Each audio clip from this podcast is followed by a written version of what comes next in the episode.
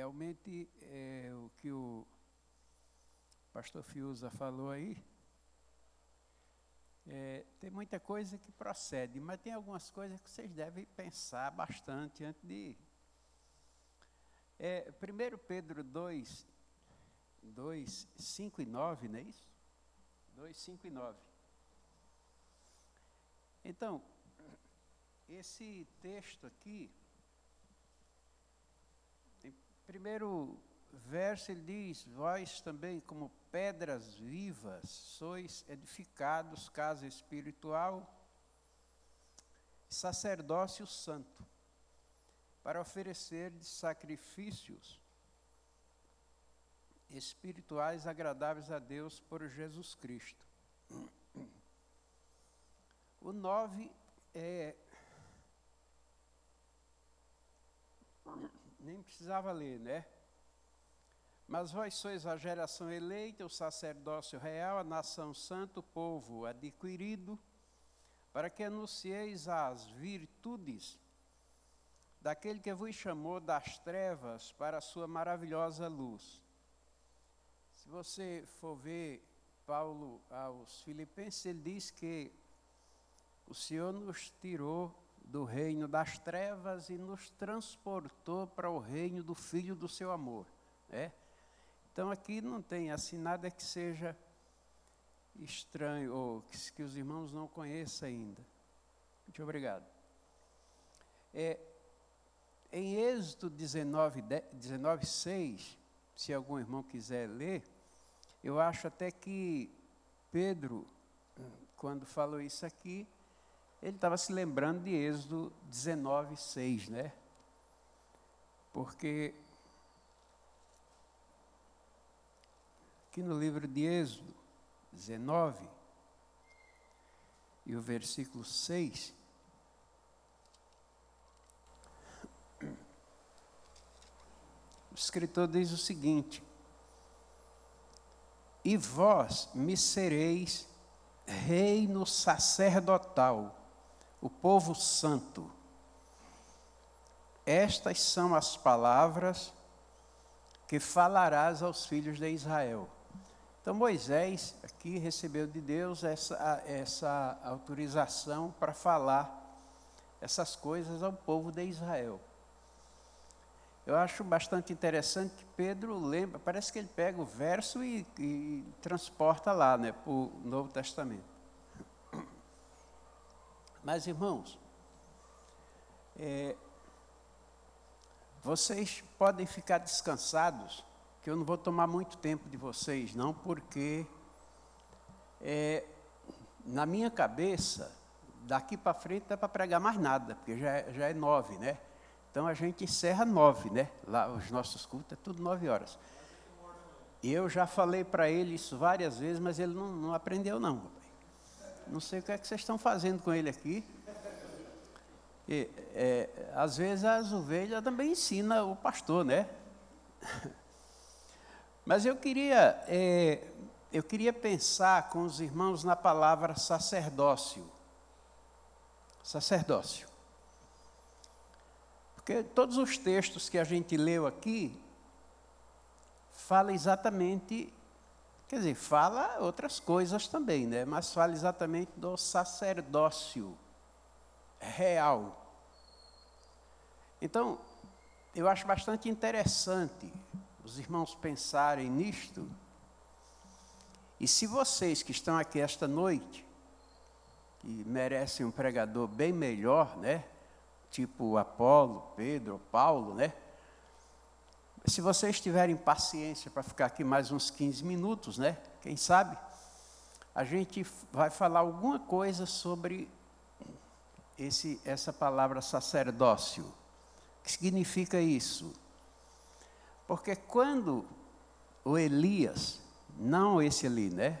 O outro, vocês conhecem aqui do texto, ele passou lá no campo onde Eliseu estava trabalhando e, e ofereceu um sacerdócio para o Eliseu, o Eliseu queimou o arado dele.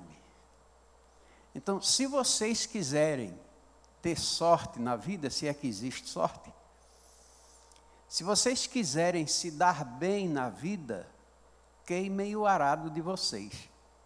Nunca mais pense em voltar lá para. É porque o, o, o, Eliseu, ele além de queimar o arado, ele matou a junta de bois e ofereceu um churrasco para o pessoal e foi embora. E quando Eliseu fazia aquilo ali, ele estava dizendo o seguinte: nunca mais vocês me verão no campo segurando um arado atrás de uma junta de bois. Ele sabia disto, ele tinha certeza, tinha convicção. Então, irmãos, eu acho que se a gente não falasse mais nada, né, era, seria suficiente, né? Você ir para casa pensando, poxa, eu devo queimar o meu arado. Eu devo ir lá naquele meu chefe chato lá e falar, me manda embora. Ele disse, eu não mando, então me dê a minha conta. Tome, está aí. Dê baixa aí. Por quê? Por quê? Vocês não vão fazer isso não, né? Porque quem faz isto, faz porque tem convicção, não faz porque um pregador mandou. O cara faz porque existe algo fala mais alto lá dentro dele e ele diz mesmo assim: não, eu recebi um sacerdócio e eu tenho que cuidar dele. Os irmãos lembram de, de. Porque tem gente que recebe um sacerdócio que é uma maravilha, né? uma coisa maravilhosa, uma, uma bênção do céu. Tem camarada que ele, eu, eu, já, eu já presenciei, Pastor Fiuza, eu já presenciei isso. Os irmãos, ó, inclusive, esse camarada passou por aqui um dia comigo. Não sei se você lembra do Georges. O Georges, ele passava do lado de lá da rua e caía endemoniado do outro lado aqui. Ele nem olhava para cá, não. Então, se você disser mesmo assim, eu preciso valorizar o sacerdócio que Deus me entregou, você, você, sei, é, se você se você pegar esse jugo de Jesus, colocar nas costas e for andar com ele, nem aquela bomba que soltaram lá em Hiroshima mata você. Não existe nada nesse mundo que consiga te matar, consiga te fazer algum tipo de mal. Agora, o pastor Fiuza falou que a gente se conhece já há 40 anos, né? Ele tem andado muito por aí. Eu, eu, eu fico mais ao redor de casa, né? Não tenho coragem de sair de casa, mas prestem atenção. Nas minhas nas minhas é, é, caminhadas por aqui, aqui pelo Brasil mesmo, eu já preguei em algumas igrejas, em alguns lugares.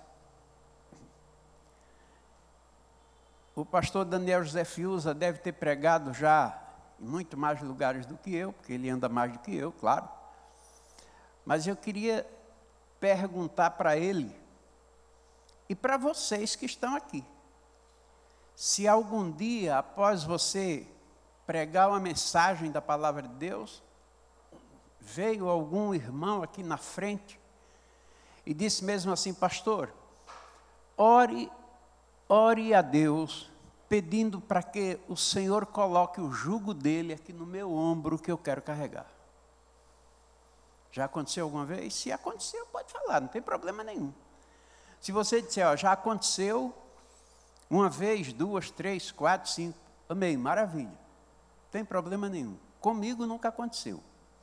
Eu acho que o pessoal deve olhar assim e falar, não, eu vou pedir para aquele cara orar, porque aquele camarada lá não, né? Pode ser por isso, sei. Mas nunca. E você percebe o seguinte, que vem pessoas aqui na frente e pede para orar por elas, porque elas precisam de mais um carro, de mais uma casa, de um, um sobrado, um apartamento na praia e tal, daí por diante. Precisa de descanso, né?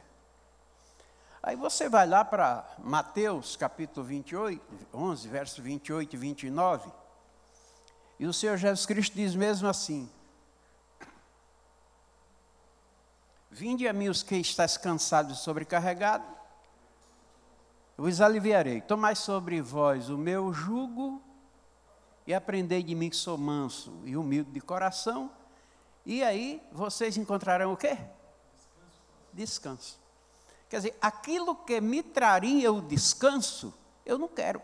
Eu não quero nem que orem para que Deus me coloque o jugo de Jesus no, no, no meu pescoço, no meu ombro, para me carregar. Eu quero o descanso. É, vejam, é complicado isso, é complicado pensar nisso. Por quê? Porque nós temos uma igreja na terra hoje, que é uma igreja. Eu não sei se você ouviu, eu, eu cheguei a ver uma live do pastor José Faustino de Albuquerque, não sei se você chegou a, a ouvir. Ele falou: não tem igreja para Jesus vir buscar. Ele disse, eu não estou dizendo isso para os irmãos, né? O pastor Faustino disse, está aí na, na rede social. Agora, por quê? Porque nós, nós, nós queremos, nós queremos, sinceramente, irmãos, se vocês desejam se envolver com sacerdócio, vocês devem pensar uma outra vez. Porque não é brincadeira. Eu li junto com o pastor Fiuza, um texto, quando a gente estava chegando aqui, não foi? Um, um texto em Deuteronômio, você ainda lembra onde?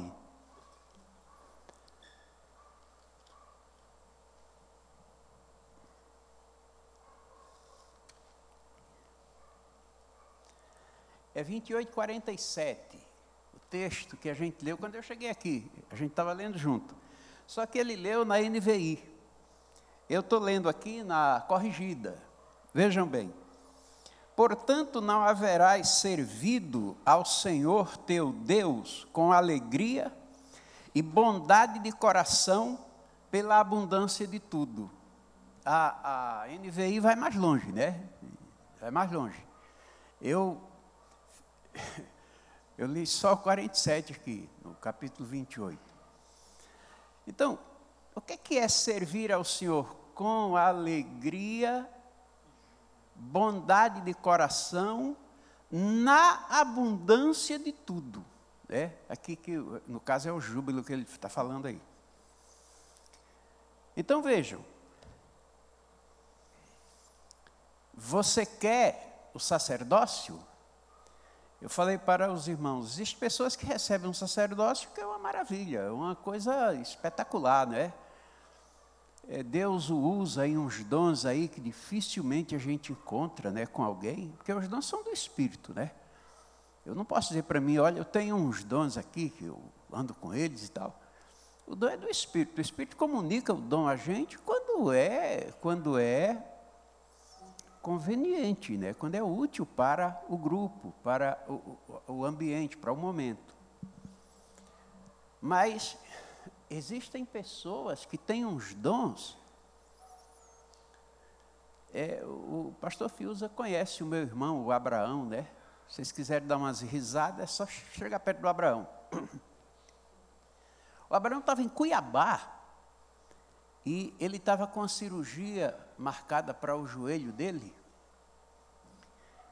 E, e a cirurgia ia ser quarta-feira. E ele estava num culto na Assembleia de Deus de Cuiabá. Assembleia de Deus de Cuiabá, não sei se aqui vocês conhecem, mas é, você estando aqui, as pessoas que estão lá debaixo da galeria, você vê elas pequenas.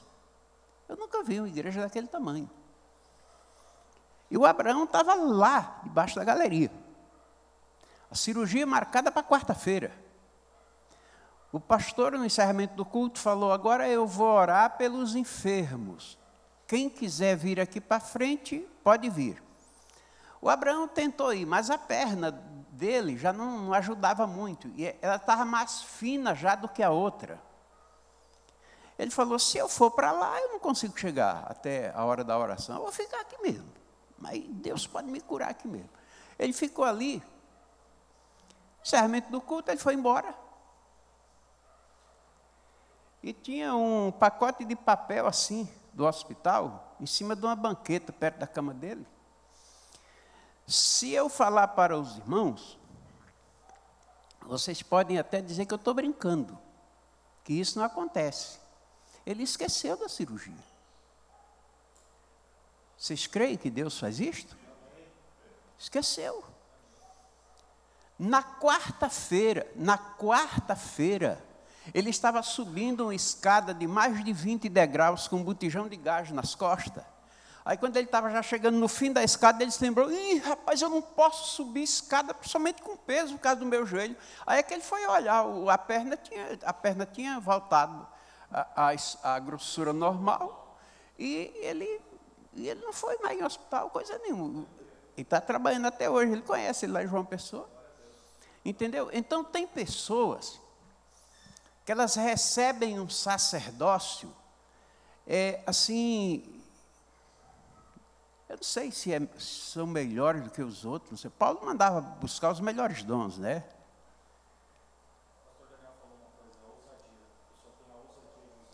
É, pode ser. Pode ser.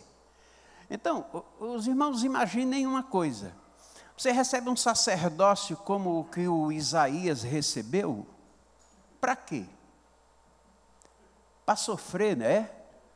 Porque o, o, o ministério do Isaías era um ministério não para converter ninguém, era um ministério para endurecer o coração do povo, porque Deus estava irado com aquele povo. E o Isaías está lá. Ele abandonou o ministério dele, ele abandonou o sacerdócio dele. Ele morreu de uma morte terrível, né? Há quem diga aí que misericórdia. Mas ele não abandonou aquele sacerdócio dele.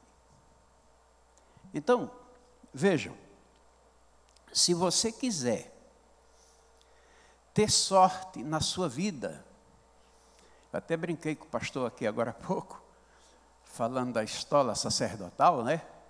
Se você quiser ter sorte na sua vida, se você quiser ser abençoado, se você quiser ser uma pessoa, se você quiser ser uma pessoa que ninguém quer lhe ver, mas ninguém passa sem você, cuide dessa desse sacerdócio que você recebeu do Senhor. Eu me lembro do, do testemunho dado por Dwight Lyman Moody, né? Ele pregava e tinha um cara que comprava a primeira cadeira assim na frente do púlpito, se sentava lá. E o cara era ateu. Aí um dia chegaram nele e falaram: Rapaz, tu é ateu e tu compra uma cadeira mais próxima do púlpito, o cara falou: rapaz, eu não, eu não creio em nada que esse maluco prega, mas eu não posso ficar sem ouvi-lo. então, é mais ou menos isso. Quando você tem um sacerdócio de Deus na sua vida, você, é, você passa a ser uma pessoa diferente das outras aqui na terra. É, você passa a ser um Elias, né? um, um, um Eliseu e tal. Porque nós, nós que dizemos que somos igreja hoje, nós ficamos concentrados no milagre. O que será que Deus vai fazer aqui hoje? E tem gente que fica olhando mesmo assim, eu, vou, eu quero só ver se Deus vai fazer alguma coisa, porque se Deus não fizer, olha, para mim, eu vou embora, não estou nem aí e tal. Nós ficamos concentrados nessa coisa. Nós queremos ser abençoados. Aí os irmãos podem perguntar, mas é errado querer ser abençoado? Não, não é errado. Desde que você esteja servindo a Deus com alegria, com bondade de coração e na abundância de tudo. Porque Deus não aceita nada que seja menos que tudo. Você pode, pode fazer o que você quiser fazer. Você imagina na época, mais ou menos na época de Cristo, o cara chega lá com um bezerro sem uma ponta. Aí o sacerdote olha assim e fala, mas que é isso, pai? O, o veterinário condenou o bezerro a semana passada, tu traz ele para oferecer aqui? Você entendeu? Não, não, não bate, não, não, a conta não fecha nesse caso aí. Porque Deus não aceita. Eu acho interessante, tem irmãos que chegam em mim às vezes e falam, pastor, eu não, eu não entrego dízimo porque não sobra do meu salário. Eu falei, você não vai entregar nunca, porque Deus não aceita sobra de nada, não. Deus aceita as primícias. Se você não quiser trazer, não traga. Você não irá para o inferno porque você não trouxe o dízimo. Porque a sua salvação não custou dinheiro, custou o sangue do Cordeiro de Deus. Então não, não, não, é, não é bem por aí. Agora, você pode dizer mesmo assim, mas pastor, o pessoal fala tanto de dízimo. Eu também falo. E eu vou dizer uma coisa para vocês: creiam se vocês quiserem, não tem problema nenhum. A autoridade aqui na igreja é ele. Depois que eu sair daqui, vocês perguntem para ele, pastor, alguma coisa do que aquele cara falou procede ou não? Ele vai dizer para vocês se procede ou não. Agora veja, o dízimo é generosidade. E a generosidade, ela está atrelada à prosperidade. Porque em 6, 38 de Lucas, o Senhor diz: dá e ser-vos-á dado, boa medida, recalcada, transbordante e sacudida, vos deitarão no vosso regaço. Porque com a mesma medida com que medirdes os outros, vos medirão a vós também. Então, é, é, é, dízimo anda atreladinho à prosperidade. Se você quiser ser uma pessoa próspera na vida, se preocupe, demonstre preocupação pela saúde financeira da igreja que você congrega. Pastor, eu só posso trazer cinco reais por semana. Traga os seus cinco reais. Eu só posso trazer 50, traga os seus 50. Eu posso trazer, pastor, eu, eu, veja aí quanto custa a reforma, é tudo por minha conta. Amém, faça isso. Por quê? O Senhor Deus do céu aqui diz: não tem servido a Deus com alegria, com bondade de coração e na abundância de tudo. Essa abundância de tudo aí, se a gente for trocar em miúdo, aí misericórdia, né? vai precisar saber o que é que o irmão tem na conta, né, no Citibank, lá no, sei lá, no Bradesco, na Caixa, né? Eu, eu tenho conta na Caixa porque eu vou para os interiores, em todo lugar tem, debaixo do pé de pau lá, tem uma mulher lá com o computador e atendendo Caixa Econômica, né? Então eu prefiro Caixa. Mas, se você quiser ser abençoado na sua vida, você cuide do sacerdócio que você está dizendo que vai assumir. Irmãos, olha, falar da Bíblia requer que a gente conheça, né? Eu, inclusive, agora estou terminando de ler a Bíblia novamente, o livro de Apocalipse. Eu creio que esse ano vai dar para terminar, né? Porque Falta pouquinho já. Vejam bem. Deus falava com Adão no Éden. Até o dia que Adão falou: opa, agora não precisa mais não. Deixa com a gente aqui embaixo. Aqui embaixo pode deixar com a gente aí. O Senhor falou: não pode. No dia que vocês pararem de vir as reuniões à tarde aqui, vocês não vão conseguir. E o resultado vocês já sabem, né? Pouco tempo depois pararam as reuniões, o que restava da bonita família que Deus tinha feito lá era dois transgressores, um homicida e um cadáver. E aí? Deus não vem mais falar com ninguém. Pois a gente tem algumas coisas de Enoque andando com Deus, Matusalém, é, depois o Senhor fala com Noé, né? E depois de Noé, tem o episódio do, do, da Torre de Babel, no capítulo 11 do Gênesis e no capítulo 12, Deus se encontra com, com Abraão.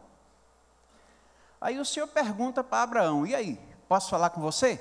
O Abraão diz: pode, pode. E Deus pergunta para ele: presta atenção, se alguém quiser saber como Deus é, eu posso mandar olhar para você? O Abraão diz: pode, pode. Aí o Senhor vai e faz uma promessa para ele e diz para ele, entre outras coisas, em ti serão benditas todas as famílias da terra. Todas. E o Abraão tinha 75 anos na época.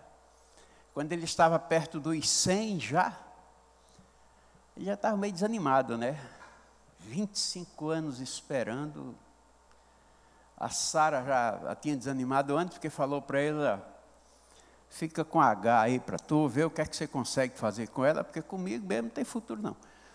Aí, o Abraão está sentado lá debaixo de um pé de, de, de, de, árvore lá, e aparece três camaradas.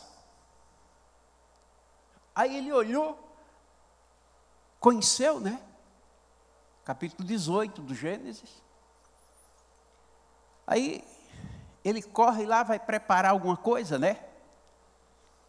E os irmãos vão perceber o seguinte: depois do, do capítulo 18 do Gênesis, é, o Abraão, é, eu vou, só, eu vou só ler um versículo aqui, para vocês entenderem o que é que está sendo falado aqui. Ó, depois apareceu-lhe o Senhor nos carvalhais de Manre. Vocês vão perceber que Senhor aí está em caixa alta. Você pode perceber, todas as vezes que aparece Senhor aqui nesse texto, vocês vão perceber que está em caixa alta. Aí, é, se está desse jeito, é porque esse primeiro cidadão que aparece aqui, não era não era qualquer personagem lá do céu, era o próprio Deus. Veio ter com Abraão. Então, aí o Abraão, aqui vem, os irmãos vão perceber aqui no verso 16, que ele diz: Levantaram-se aqueles varões dali e olharam para a banda de Sodoma Abraão ia com eles, acompanhando-os. Veja, eram três, eram três. Eram três. Aqueles três, aqueles três personagens, eles estavam ali porque eles tinham três coisas para fazer. O, o primeiro aqui, que aparece como o Senhor, tinha que resolver um problema do Abraão. Quer dizer, não bem do Abraão, mas da casa do Abraão. Porque a casa do Abraão estava assim, meia, meia de ponta cabeça já. E ele resolve o problema do Abraão, da casa do Abraão, fala com o Abraão, a Sara ri atrás da porta. E ele pergunta, por que você riu? Ela falou, não, não ri não. Ele falou, você riu sim. Veja, Alguém aqui já riu de uma promessa de Deus alguma vez? Não sei se vocês têm coragem de dizer, eu já ri, sim. Não sei, se você não tiver coragem, não diga. Não tem problema nenhum. Mas prestem atenção. Sara riu. E a Sara riu, irmãos, não da promessa de Deus. Ela riu dela. Ela olhou para ela e disse assim: Deus vem brincar comigo, eu, eu não tenho mais condição. É 90 anos. E o texto diz que o costume das mulheres já tinha ido embora. Então, nós rimos sim das promessas de Deus, porque nós não olhamos para a promessa de Deus da perspectiva de que Deus pode cumpri-la. Nós olhamos para a promessa de Deus como que fosse nós que fôssemos cumprir a promessa, e não é. Então, o Senhor resolveu esse probleminha aqui na casa do Abraão e, e sai com, sai com, sai os três para o lado de Sodoma, porque um dos outros ia pôr fogo em Sodoma e nas outras três, três cidades. E o outro, o terceiro camarada, ia salvar a família de Abraão que estava lá. Então, os irmãos vejam, tudo que acontece no texto sagrado acontece, tem um porquê. Não é por acaso. Agora, vocês vejam bem. Ele chega aqui, ó, no. É, o Abraão ia acompanhando eles, verso 16 e 17 ele diz: E disse o Senhor: Ocultarei a Abraão o que faço? Agora, o Abraão fala com Deus e diz mesmo assim, verso 23: Destruirás também o justo com o ímpio? Se porventura houver 50 justo, aí Deus fala para Abraão: se tiver 50, eu não destruo. Aí o Abraão vai contar os justos lá em Sodoma. Vocês acham que isso é fácil? Ou vocês acham que ele ficou lá? Não, eu acho que tem, eu acho que não. Não, ele foi contar, gente. Isso é sacerdócio. O Abraão foi ver, vou ver agora quantos justos tem em Sodoma. Ele foi fazer um recenseamento lá. E ele acaba descobrindo que não tinha 50. Ele volta e pergunta para o senhor: e se tiver 45? Ah, tudo bem, te poupa a cidade. Ele volta lá. Ele já sabia que. Ele já, e ele vai em 30, em 20. Aí chega, ele, ele orou seis vezes por Sodoma, ele chega a dez. Ele pergunta: se tiver dez. O Senhor fala: não destrua se tiver dez. É por esse motivo que os rabinos, hoje em dia em Israel, eles dizem que Deus não destruiu esse mundo ainda, porque ainda tem dez justos na terra. Eu não sei onde estão tá os outros nove. Um eu sei que está aqui. Agora, se os irmãos tivessem entendido, vocês começaram a dizer, olha, não, os outros oito, os outros sete, né? Eu sei, daqui a pouco tá, né? Estava uma bênção aqui. Agora vejam. Sacerdócio. Sacerdócio. O Abraão podia ter ficado em casa na, na paioça dele lá, né? Com a velhinha dele. Mas ele veio acompanhar o, eu já ouvi alguém dizer que Abraão era um beduíno e ele não podia, enquanto tivesse, aqueles homens estivessem dentro dos termos dele, ele não podia deixar eles embora. Porque o beduíno funciona assim. Se você se torna hóspede de um, até os teus boletos ele paga, para que você seja, seja uma pessoa que viva a paz enquanto você estiver ali, né? Agora, irmãos, o que eu, eu falei isso para vocês, vocês podem dizer assim, está totalmente fora do, do, contexto aqui, né? Porque tem a ver Abraão com segundo Pedro, ou primeiro Pedro, sei lá o quê, o Êxodo 19. Vejam bem. Há quem diga, isso principalmente lá para Israel, há quem diga que o Abraão deteve o eterno no seu caminho. O Abraão pôs a mão no, no peito do Todo-Poderoso e falou: Peraí, vamos conversar, nós dois aqui agora. Agora vocês imaginem uma coisa.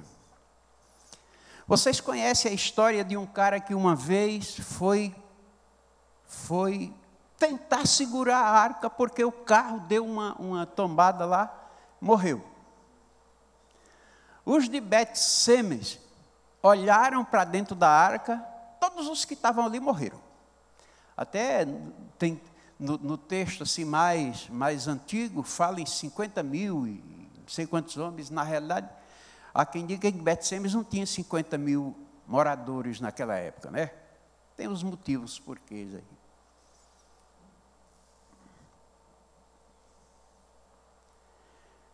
Um sujeito tentou oferecer fogo, que não era fogo do altar, morreu. Aí o Abraão chega aqui e detém o Todo-Poderoso, o Eterno, no caminho dele e não morre. Mas por que o Abraão não morre? Veja, ele não estava tentando segurar a arca, nem tentando olhar para dentro da arca, nem estava fazendo nada disto. Ele deteve o Todo-Poderoso. E não morreu.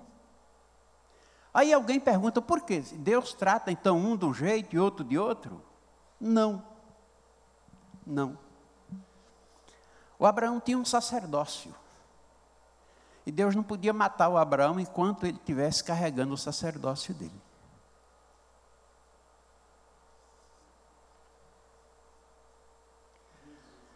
De modo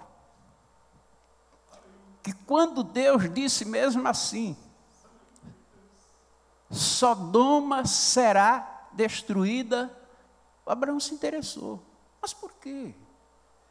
Por que, Senhor? O Senhor vai matar o justo junto com o ímpio? Faria isso o juiz de toda a terra? Vocês entendem? Vocês estão aqui vocês estão aqui num, lugar, num, num bairro de São Paulo. Agora, a pergunta que é feita: você tem alguma pessoa dentro da sua família que não é cristã ainda? Não é crente ainda? E aí? Você está desenvolvendo o sacerdócio junto dessa pessoa? Irmãos, aqui eu faço, eu, eu, eu quero é, dizer para os irmãos uma coisa que aconteceu comigo. Falaram para mim que eu não conseguiria ganhar o meu pai para Jesus. O pastor Fiuza conheceu meu pai, vivo ainda. Ele era um homem duro. E falaram para mim: você não vai conseguir. Você não consegue, porque por aqui passou uma pessoa do catolicismo romano pregando para ele e disse para ele que batizar segunda vez é apostasia. O seu pai não vai aceitar a ideia de descer as águas. E o Senhor Deus do céu, pela sua infinita misericórdia, fez com que eu me tornasse pastor do meu pai. Eu batizei o meu pai.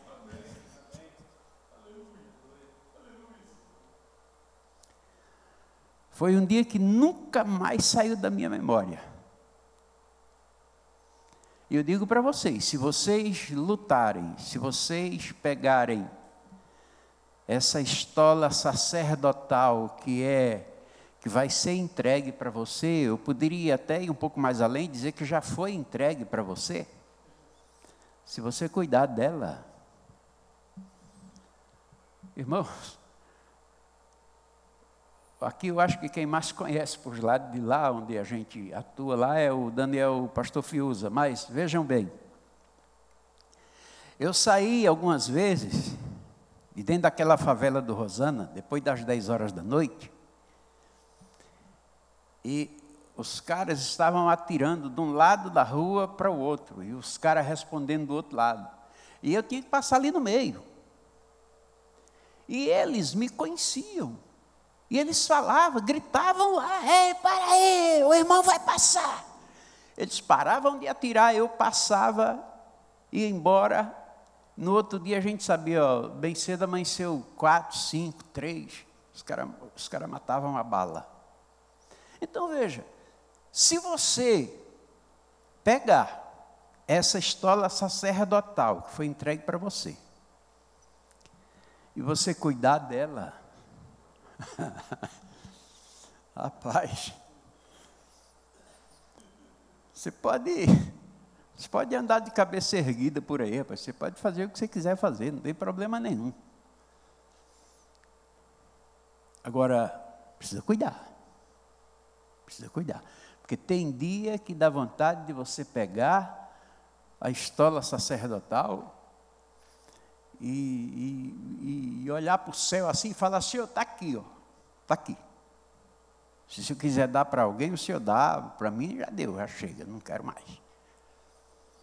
Isso é uma coisa. Porque o Paulo falava o seguinte: tem dia que eu penso que até os anjos estão contra nós. Eles olham lá de cima e dão risada da gente. É, não, é, não é brincadeira, irmãos, não é fácil você cuidar de um ministério, você receber uma estola sacerdotal. E o Abraão passa ali tranquilamente, faz, dá demonstração de interesse dele pelo povo, porque Deus quer um sacerdote que não se compadece de ninguém. Para quê? Rapaz, o Moisés, o Moisés, o Senhor chega nele e fala assim: se afasta, sai do meio desse povo um pouquinho, que eu quero destruir essa gente como quem destrói um homem só. E o que é que Moisés faz? O Moisés pega Deus pela palavra e diz para ele: o que é que o egípcio vai dizer do Senhor? Que o Senhor tirou esse povo que estava lá no Egito para matá-los no deserto, porque o Senhor não teve condição de colocá-los na terra da promessa. Então, veja, a, a coisa é, funciona, é, é, uma engrenagem, né? Parece que a gente está aqui deslocado do céu, parece que a gente está alheio né, ao que está acontecendo e, tudo quanto está acontecendo, está acontecendo porque Deus permitiu. O Senhor, tá, o Senhor quer ver, inclusive, quando ele sai de cena, porque Deus sai de cena algumas vezes. Capítulo 3 de, de 1 Samuel, o texto diz que a palavra de Deus era não tinha. Deus sai de cena, mas para quê? Deus sai de cena porque ele, quando ele sai de cena, ele olha para cá para baixo, ele vê quem é e quem não é.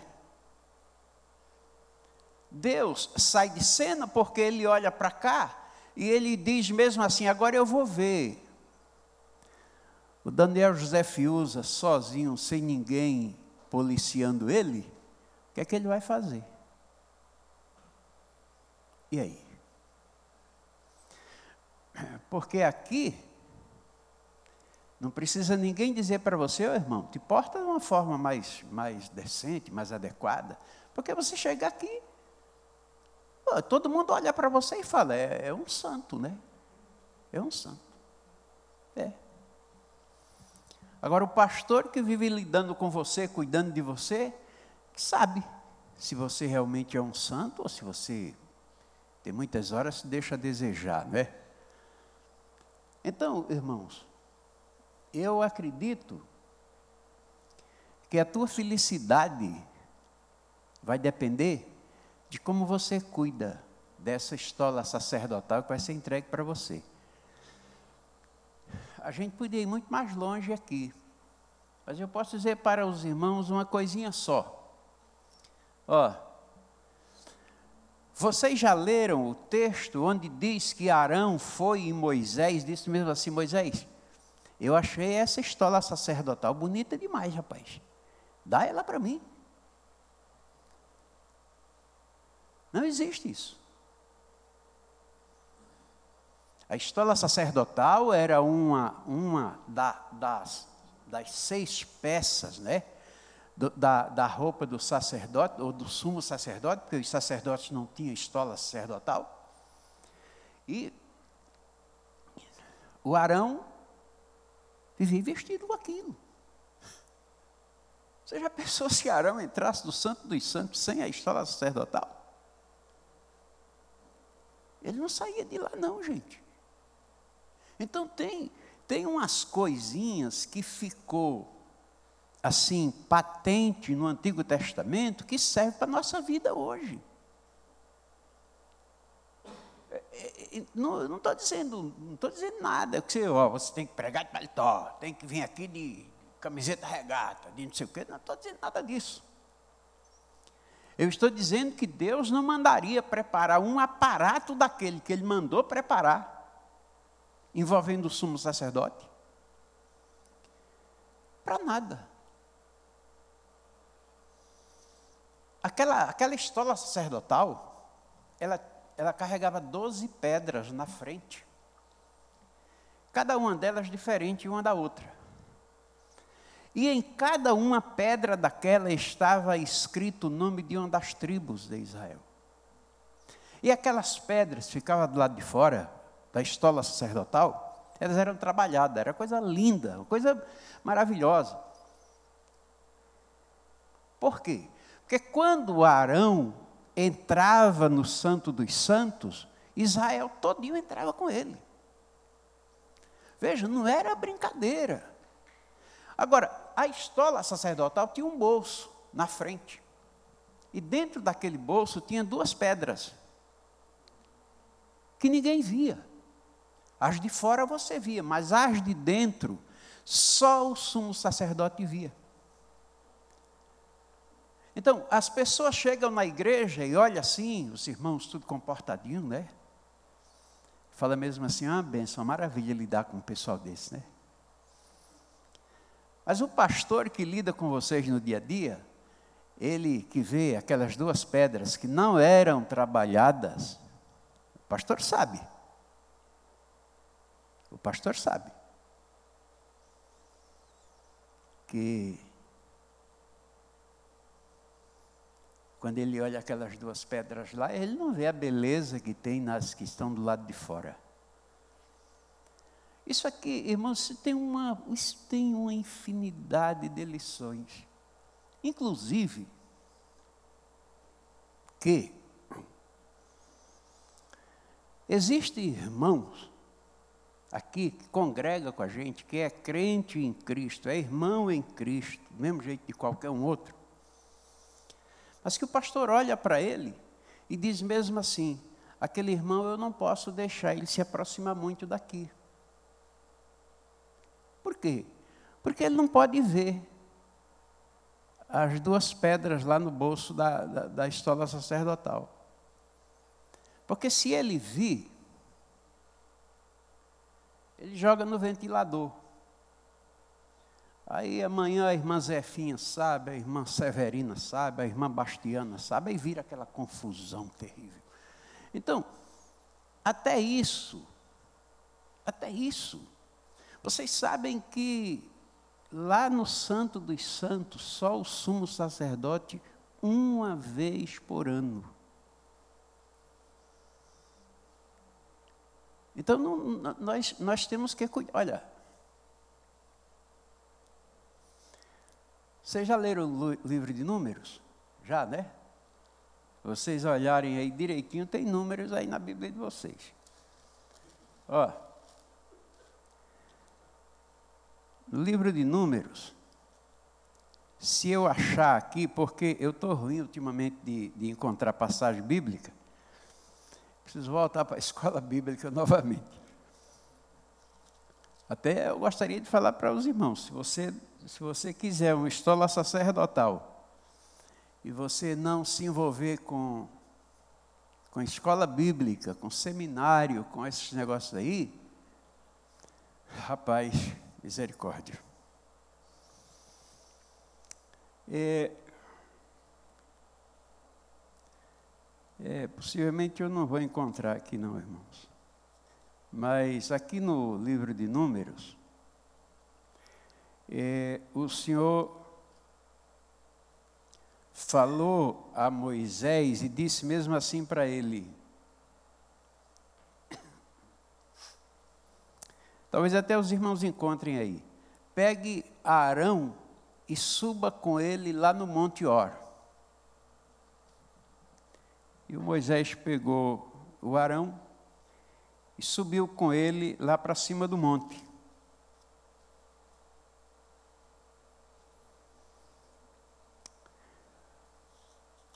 E quando chega lá em cima do monte,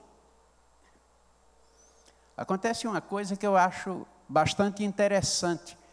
Eu acho bom dizer para os irmãos aqui, eu sei que vocês já. Leia aí para nós.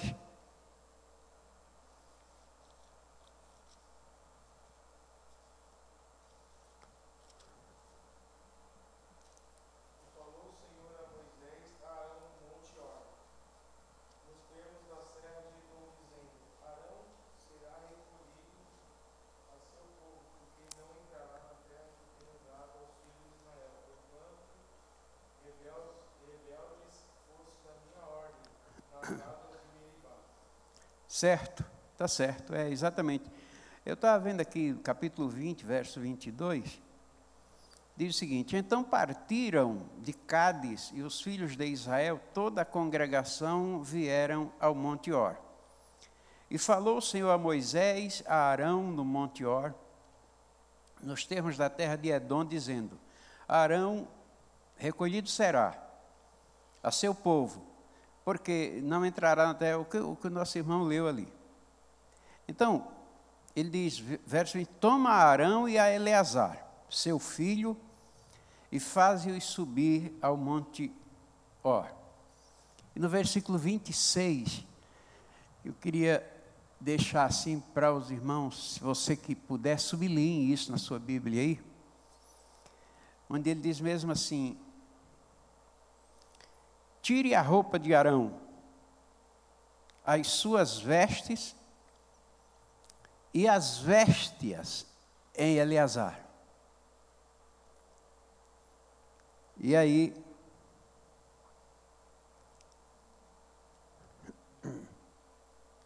aí o Senhor matou Arão.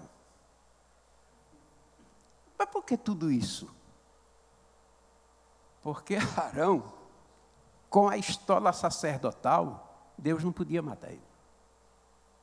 Irmãos, isso aqui é coisa para a gente pensar. Você está pensando em assumir um sacerdócio? Pense bem.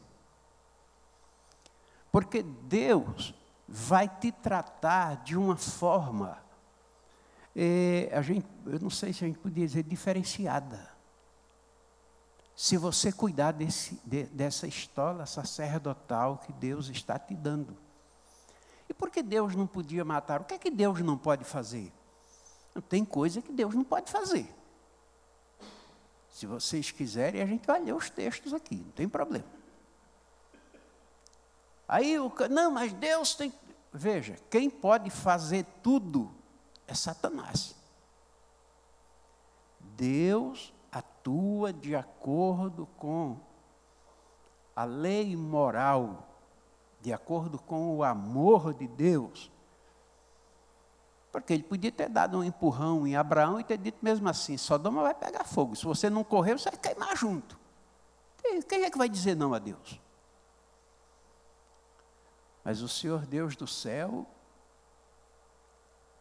inclusive a luta de Deus contra Satanás, ela se dá, se é que existe uma luta, que existe muita gente que diz que não existe essa luta, porque Deus já, já fulminaria, né?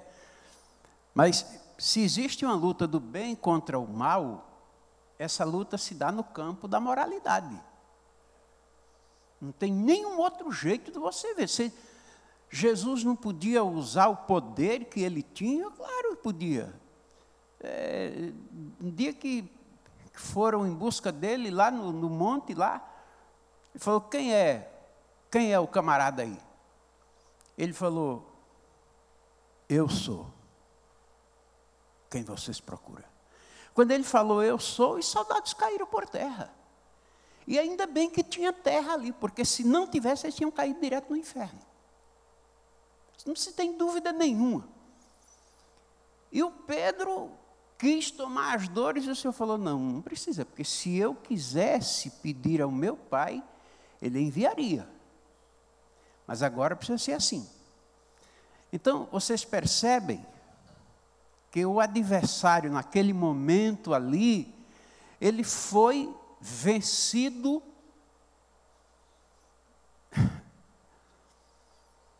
Ele está lá no inferno fazendo festa, esperando. Ele deve ter chamado a morte, né? Cadê o cara? Que não, o cara está vivo de novo lá. Aquele cara lá, não, ninguém mata ele, não. Então, vocês vejam, Aí o João, lá na ilha de Patmos, disse que viu Jesus, né? Ele disse, não disse que viu? Eu vi o Senhor. E na cinta dele estava pendurado um molho de chave lá, inclusive a chave da morte e do inferno estava lá. Quer dizer, o Senhor despojou o adversário de uma forma que até a chave do barraco dele o Senhor tomou. Não tomou, né? Ele falou agora, ó, você tomou de Adão. Agora, eu não estou tomando de você, me dê a chave aqui, porque eu ganhei. O diabo não tem o que dizer, não pode fazer nada. Eu acho engraçado quando os irmãos dizem mesmo assim, eu não vou para a igreja porque a igreja lá, onde está lá, é perigoso, lá, não sei o quê. Gente, eu, eu sinceramente, eu, olha, nunca me passou isso pela cabeça. Nunca, nunca. Eu digo para vocês com sinceridade, eu falei alguma vez para você que eu achava Sapemba perigoso e não ia vir aqui? Eu nem penso nisto. Por que eu não penso isso? Por um motivo simples. Vocês vão entender muito fácil. Se o diabo pudesse fazer alguma coisa com um de vocês, o que é que você acha que tinha acontecido já? Satanás não tem autorização para tocar. Inclusive, João fala isso né, na, na, primeira carta. Ele fala isso. Aquele que é de Deus, o diabo não lhe toca. E não toca mesmo. Veja, só existe alguém que pode autorizar Satanás a fazer alguma coisa. Esse alguém é o próprio Deus ou você. É. Você pode autorizar. Porque quando nós Agora eu não digo vocês, quando nós cometemos pecado, nós criamos uma plataforma para de cima dessa plataforma o diabo nos atacar. Então, é por isso que é muito bom que os irmãos não se envolvam com pecado. Eu perguntei ao pastor Faustino, ele estava indo com a gente lá para a banda de Foz do Iguaçu, Inclusive ele nem foi, né? Não deu certo a viagem. Mas eu perguntei para ele, se eu tenho medo de avião, ele falou, Zé, eu só tenho medo de uma coisa. Eu falei, o que, que é? Ele falou, o pecado. Eu falei, está certo, está certo. Mas é, é mais ou menos isto, irmãos. Enquanto você estiver usando a sua estola sacerdotal, ninguém pode tocar em você, nem mesmo o próprio Deus. Olha, o, quem conhece alguma literatura do pastor Charles Spurgeon, um inglês né, que viveu aí no século XIX, ele eh, tem uma frase dele que eu acho bastante interessante. Ele, ele vai pregando, inclusive o pastor Spurgeon, ele era um camarada que ele é detentor do pensamento, do ouro do pensamento profundo. Né? Aquele camarada, ele vai com um assunto assim, eu, já aconteceu comigo, de chegar ao ponto dele ir embora e eu não acompanhar. ficar pensando o que é que ele quis dizer aqui e já não, não dá mais para ir junto com ele. Mas vejam bem, ele disse uma coisa uma vez que eu achei bastante interessante. Ele disse: Olha, Cristo realizou uma obra. Não dá para falar sobre certas coisas sem chorar, né? Mas Cristo realizou uma obra tão perfeita na cruz do Gólgota, que se alguém aceita aquele sacrifício como tenha sido por ele, por si, aquele sacrifício foi tão perfeito que nem Deus, o Pai, pode tocar. Você veja, é uma coisa, é uma coisa que você, você fica pensando, na certeza, na garantia, né, que nós temos, né, em dizer mesmo assim, ele mesmo depois fala várias vezes, a pira de fogo pode ser, né, tremenda, a fumaça preta pode cobrir a terra. Tem nada a ver com a gente. É por isso que quando eu vejo, principalmente os nossos irmãos presbiterianos dizerem que nós vamos passar pela tribulação aqui na terra, eu Eu não, eu não vejo lógica. Eu não vejo lógica nisso. A gente passar pela tribulação aqui na terra. Olha, se você confia nessa obra que Jesus fez, você não deve esperar por desgraça, não. Você não, deve, olha, não espere por maldição, porque se você, você creu em Cristo, não existe mais essa coisa para você. Você pode até andar cambaleando por aí, tombando, caindo aqui, se levantando ali, por causa da sua fraqueza. Mas por causa de Jesus, não. Olha, o texto sagrado diz que nós somos membros, né? Membros do corpo de Cristo. Alguma vez você já chegou a tirar o braço direito, deixar em casa e trabalhar, e de noite, quando eu chegar, eu ponho no lugar de novo? Acontece isso? Pois é. A sua posição no corpo de Cristo é fixa. O teu estado é flutuante. Tem dia que você parece um gigante. Tem dia que parece um pigmeu, né? Misericórdia. Tem dia que a gente encontra com irmãos assim, que a gente conversa cinco minutos com eles, você vai para casa desviado, né? Meu Deus, por que, é que eu me encontrei com esse irmão agora? Misericórdia. Oh, rapaz do céu, meu Deus. Eu, eu dou uma olhada assim, dou uma, dou uma, uma meditada no assunto que ele está trazendo. Se o assunto for desgraçado demais, for aquelas, aquelas coisas de, de do, dos derrotados desse mundo, né? Porque às vezes a gente se porta, a gente conduz os nossos negócios usando o mesmo método dos derrotados daqui da terra. Aí também a gente não, não vai falar nada, né? O irmão está bem assim, estou maravilhosamente bem. Continue. Não tem problema nenhum. Mas você é uma pessoa vitoriosa em Cristo Jesus. E quem acredita aqui que recebeu uma estola sacerdotal, levanta a mão para me ver. Bom, tem alguns, né? Oh, quase, é todos, né? Todos, todos. Glória a Jesus, glória a Deus. Olha, e você nem pediu essa estola sacerdotal, né? Assim como Arão não pediu a dele. De repente você olhou assim e você. Mas não é que eu estou usando estola sacerdotal? Sim. Cuide dela. Cuide. Mas cuide com toda a força que você tiver. Cuide dessa estola sacerdotal, porque isso daí, isso daí é o motivo, é a causa de você continuar de pé. Eu estava ouvindo aquele irmão dizer assim: Olha, eu morri e Jesus me mandou para aqui de novo. O que é que faz isso? É a estola sacerdotal na vida do irmão. Aí você diz assim, não, mas ele. Pois não. Agora eu vou falar a verdade. Diga. Alguém já foi um, um espírito no céu? Por aqui já teve alguém que foi no céu, um espírito? É, se, tiver alguém que se manifeste aí. Porque, é, o, é, o, que faz, o que faz essas coisas é exatamente essa chamada de Deus na vida. O Senhor tem uma chamada na vida dele. Você pode dizer assim, rapaz, é, eu acho difícil, né?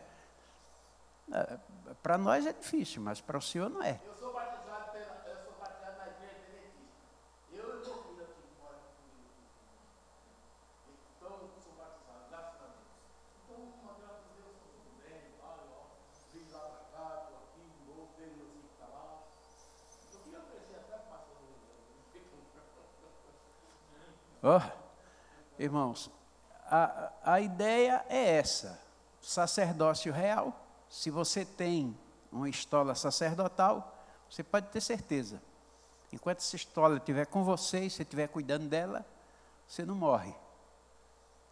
Não tem, não, não tem, não tem diabo no inferno, nem, nem marginal aqui em cima dessa terra que possa, possa destruir a sua vida.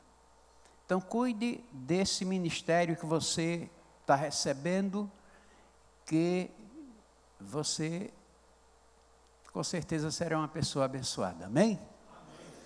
Eu vou voltar a palavra para o pastor Daniel, né? não sei se é você mesmo, se é o então, pastor Fiuza. E os irmãos, me perdoem, eu acho que eu passei um pouco do horário, mas é, ele falou que era até quando quisesse falar, mas tudo bem, né? eu acho que que a gente falou aqui deu para despertar nos irmãos um, o que, que é receber um, um um sacerdócio, né?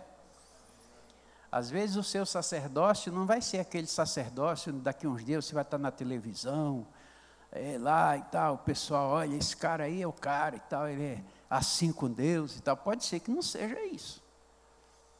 Eu, eu, já, eu já vi sacerdócio de várias maneiras. Você chegou a. Você, você lembra da irmã Zezé? Lá do Prestes Maia? Pois é, a irmã Zezé era analfabeta. Um dia, no mês de novembro, a gente fez lá um, um, um, uma reunião para saber do resultado do nosso trabalho no ano. E como vocês estão sentados assim, cada irmão se levantou e disse: Olha, esse ano eu consegui fazer tal coisa.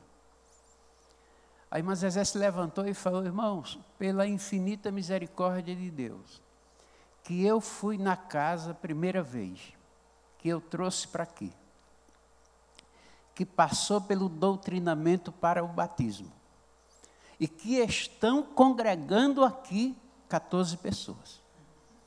Mas tem mais foram para outras igrejas. Uma senhora analfabeta, é, Aí ela foi e deu um testemunho lá um dia e disse mesmo assim: Olha, eu tinha um problema. Quando eu jejuava, quando dava uma hora da tarde em jejum, me dava dor de cabeça. Porque precisava tomar um pouco de café. Aí eu fiz três dias de jejum e pedi ao Senhor para me libertar do café. Agora eu estou livre, posso fazer. Agora, vejam bem, vejam bem, quanto vocês tiverem vindo para a igreja, para receber, eu vou lá pedir, eu vou lá pedir alguma coisa a Deus, é, Deus está demorando muito a responder e tal. E quando você estiver pensando assim, o seu ministério não flui não, sai do chão não. Agora, se você quiser ver ele fluir, sair do chão, você quiser realmente ser um representante do céu aqui na terra, cuide do sacerdócio que o Senhor está entregando para você hoje. Amém? É, eu sei que todas as pessoas hoje em dia gostariam de ser aquele cara bem resolvido, né? Quem sabe um José de Arimateia, né? Mas no final de tudo, a pergunta é: e daí, se você for um Arimateia? E se você não tiver nada, e daí? O que é que você está fazendo com a estola sacerdotal? Porque a maioria lá que andava colado em Jesus, abandonaram ele na hora que ele mais precisou. Aí aparece lá o Arimateia, vai lá no, na sala do Pilatos e diz mesmo assim: Eu quero o corpo dele, aquele cara que se mandou crucificar, eu quero o corpo dele. E Arimateia não era crente, ninguém sabe, ninguém sabia. O, o Nicodemos ainda tinha ido uma vez de noite falar com Cristo, mas o Arimateia não. Então, e daí, se você é um cara bem resolvido, o que é que você vai fazer com isso que Deus lhe deu? E daí, se você não tem nada, não chegou a ser nada, nunca arrumou nada na vida em lugar nenhum, e daí? O que é que você vai fazer com a sua estola sacerdotal? Eu espero que os irmãos pensem nisso. Deus os abençoe em nome de Jesus.